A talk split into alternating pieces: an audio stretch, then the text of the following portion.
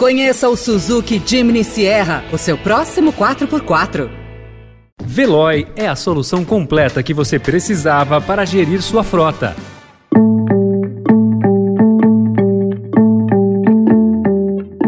Olá, seja bem-vindo, seja bem-vinda. Começa agora mais uma edição do Notícia no seu Tempo. Esse podcast é produzido pela equipe de jornalismo do Estadão para você ouvir em poucos minutos as principais informações do jornal.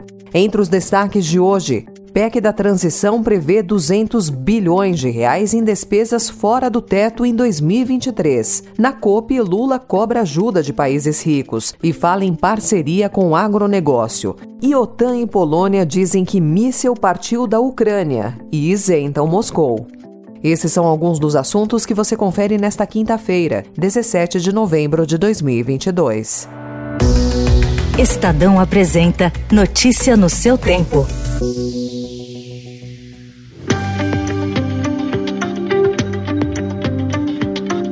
Entregue pelo vice-presidente eleito Geraldo Alckmin ao Congresso, o texto preliminar da PEC da transição prevê a retirada por tempo indeterminado do Auxílio Brasil do teto de gastos e abre a possibilidade de que o governo ultrapasse em cerca de 200 bilhões de reais o limite previsto para as despesas em 2023. O documento menciona ainda a possibilidade de ampliação de dispêndios quando houver receitas extras. Embora o texto não especifique o valor, o custo do Auxílio Brasil, que voltará a se chamar Bolsa Família, está estimado em 175 bilhões de reais, o que contempla o valor do benefício em 600 reais e 150 adicionais por crianças até 6 anos nas famílias. Os economistas André Lara Rezende, Guilherme Melo, Nelson Barbosa e Pércio Arida, que são integrantes da equipe de transição, ficaram de fora das discussões da PEC.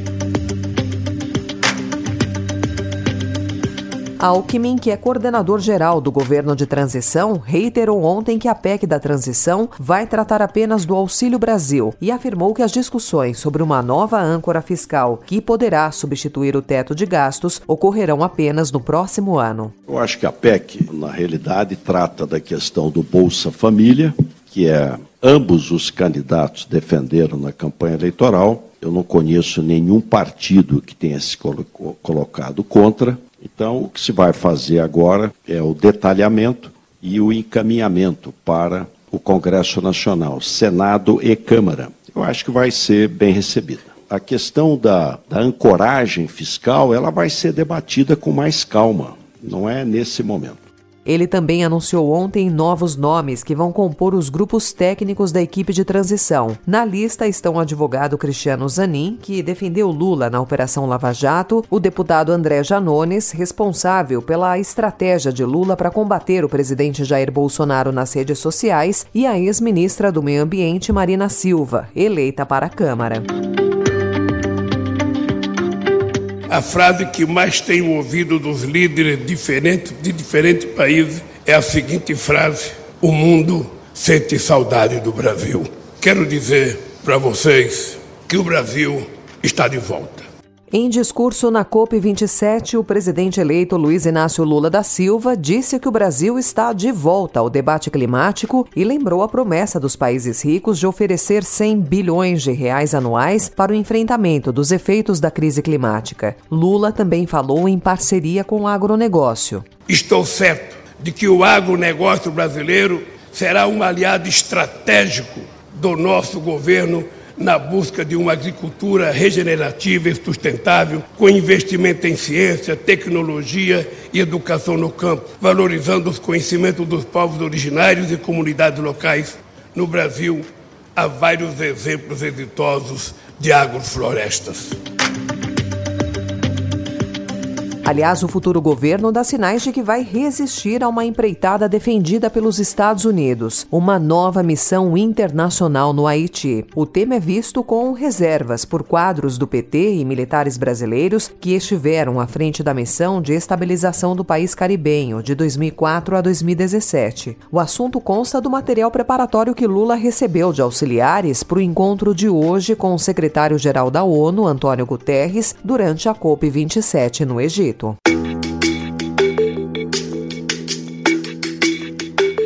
Autoridades da Polônia e da OTAN afirmaram ontem que um míssil de fabricação russa que explodiu e matou duas pessoas em território polonês provavelmente foi disparado pela Ucrânia, em um incidente classificado pelo presidente polonês como infeliz. Naquele momento, forças de Kiev revidavam um bombardeio da Rússia que miravam a sua rede elétrica. Kiev rejeita a conclusão.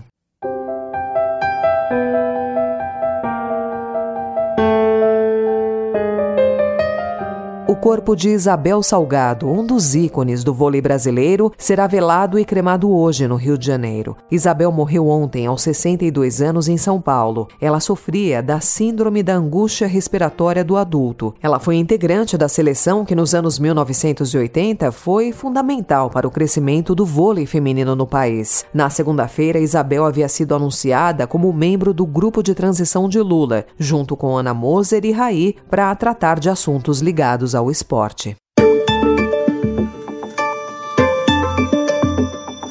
O Estadão de hoje também informa que o Sport Trader Integrity Services, que é uma agência de monitoramento de apostas em âmbito mundial, identificou mais de 130 partidas suspeitas de manipulação de resultado no futebol brasileiro, a maioria em ligas inferiores, até 16 de outubro. Cláusulas confidenciais de contrato impedem a agência de revelar quais partidas apresentaram suspeitas. A empresa também detectou mais de mil jogos sob suspeita em 2022 em mais de 86 países, abrangendo 12 esportes diferentes. Notícia no seu tempo. É uma banda que começou no colégio, eles eram adolescentes, eles tinham interesses em comum, não só pela música, mas as artes plásticas, a moda, e foi um encontro muito potente, muito forte. Então eles estão hoje aqui para comemorar esses 40 anos, o Titãs Encontro, que vai rolar em 2023. A gente vai ter uma turnê pelo Brasil, 10 grandes arenas, Rio de Janeiro, Belo Horizonte, Porto Alegre,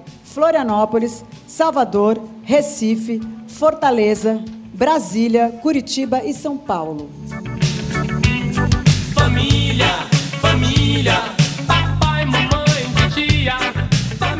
Sete integrantes originais dos Titãs anunciaram que vão retornar aos palcos juntos. Arnaldo Antunes, Nando Reis, Blanco Melo, Sérgio Brito, Tony Belotto, Charles Gavan e Paulo Miklos receberam representantes de fã-clubes e alguns jornalistas para falar sobre o projeto. Será a primeira vez em 30 anos que os Titãs farão algo do tipo. A temporada será realizada entre abril e junho de 2023 e terá como lema a frase Todos ao mesmo tempo agora, que faz referência ao nome do sexto álbum da banda que foi lançado em 1991. A turnê vai começar no Rio de Janeiro, no dia 28 de abril, e terminar em São Paulo. A pré-venda dos ingressos começa hoje. As compras poderão ser feitas no site titansencontro.com.br.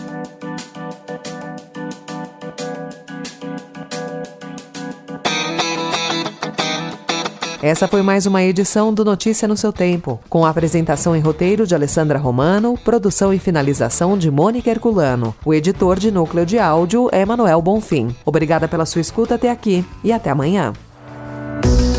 Você ouviu Notícia no seu tempo. Conheça o Suzuki Jimny Sierra, o seu próximo 4x4. Procurando a rota mais inteligente para gerir sua frota? Veloy é a solução completa que você precisa. Acesse veloy.com.br/empresa e descubra um caminho prático e eficiente para a gestão da sua empresa.